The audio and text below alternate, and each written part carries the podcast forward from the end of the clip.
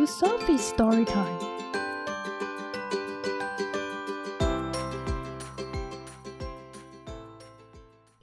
Today's story is The Kissing Hand by Audrey Penn.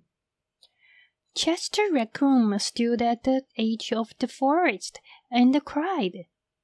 浣熊琪琪站在森林的边缘哭泣。I don't want to go to school, he told his mother. 我不想上学，他和他妈妈说。I want to stay home with you. 我想和你待在家。I want to play with my friends. 我想和我的朋友一起玩游戏。And play with my toys. 玩我的玩具。And read my books. 看我的书。And swing on my swing. 荡我的秋千。Please, may I stay home with you? 拜托啦，我可不可以和你一起待在家？Mrs. Raccoon took Chester by the hand and nuzzled him on the ear. 浣熊妈妈拉着琪琪的手，用鼻尖碰碰他的耳朵。Sometimes we all have to do things we don't want to do, she told him gently. 有时候我们都必须做一些自己不想做的事。她温柔地说：“Even if they seem strange and scary at first.” But you will love school once you start.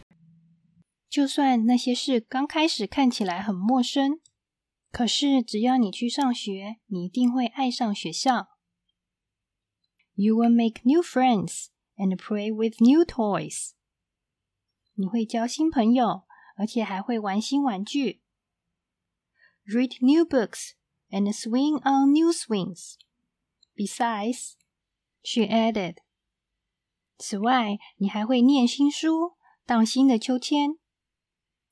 I know a wonderful secret that will make your nights at the school seem as warm and cozy as your days at home。 我知道一个很棒的秘密，会让你晚上在学校像白天在家里一样温暖和舒适。Chester wiped away his tears and looked interested. A secret? What kind of a secret？浣熊琪琪擦干眼泪，好奇的看着妈妈。哦，秘密？什么样的秘密？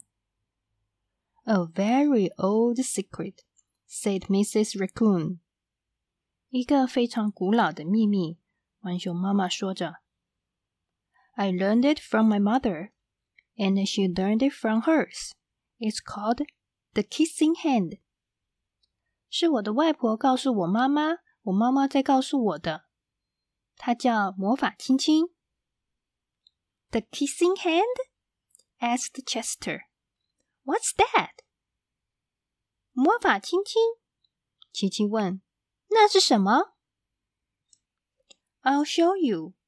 Mrs. Raccoon took Chester's left hand and spread open his tiny fingers into a fan.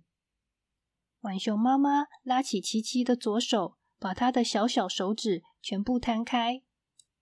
Leaning forward, he kissed Chester right in the middle of his palm. 然后身体向前倾，在琪琪的手掌心亲了一下。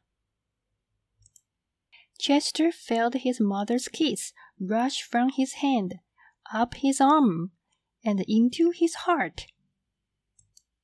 琪琪感受到他妈妈的亲吻，很快的从手掌心冲上手背，钻进心里。Even his silky black mask tingled with a special warmth。就连他毛茸茸的黑脸颊也感受到一份特别的温暖。Mrs. Raccoon smiled. Now she told Chester. 浣熊妈妈微笑着。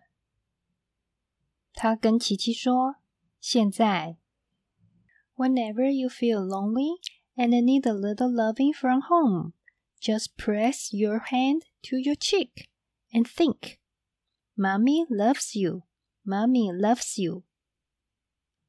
不论什么时候你觉得孤单， 和需要家的关爱的时候，只要把手贴在脸颊上，心里想着“妈妈爱你，妈妈爱你”。And that very kiss will jump to your face and fill you with toasty, warm thoughts. 这个亲亲就会跳到你的脸上，让你觉得温暖又舒服。She took Chester's hand and carefully wrapped his fingers around the kiss. 浣熊妈妈拉着琪琪的手，用她的手指把那个亲亲小心的包起来。Now do be careful not to lose it, she teased him. 她开玩笑的对琪琪说：“现在你要小心，不要弄丢了。” But don't worry, when you open your hand and wash your food, I promise the kiss will stick. 但是别担心，当你张开手洗你的食物的时候，我保证这个亲亲会粘在你的手上。Chester loved his kissing hand. 琪琪喜欢他的魔法亲亲。Now he knew his mother's love will go with him wherever he went. 现在他知道，不管自己去哪里，妈妈的爱都会和他在一起。Even to school，就算去学校也一样。That night，那个晚上，Chester stood in front of school and looked thoughtful。琪琪站在学校前面，若有所思。 Suddenly，忽然，he turned to his mother and grinned。他转向他的妈妈，然后微笑着。"Give me your hand," he told her. 给我你的手，他对他妈妈说。Chester took his mother's hand in his own and unfolded her large, familiar fingers into a fan. 琪琪拉着妈妈的手，把那又大又熟悉的手指全部摊开。Next, 接着，he leaned forward and kissed the center of her hand。他向前倾，在妈妈的手掌心亲了一下。Now you have a kissing hand too。现在你也有魔法亲亲了。He told her。他告诉妈妈。And with a gentle goodbye and I love you, Chester turned and danced away. 琪琪轻声说了声再见，我爱你，便转过身，蹦蹦跳跳的离开了。Mrs. Raccoon watched Chester scamper across a tree limb and enter school. 浣熊妈妈看着琪琪跳过树枝，进入学校。 And as the hood owl rang in the new school year, she pressed her left hand to her cheek and smiled. 猫头鹰呜呜唱，宣布新学年开始的时候，浣熊妈妈把自己的左手贴在脸颊上，微笑着。The warmth of Chester's kiss filled her heart with special words.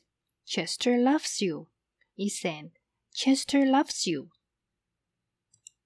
琪琪温暖的亲吻化作特别的话语，充满他的心中，好像在说。琪琪爱你，琪琪爱你。I love you，我爱你。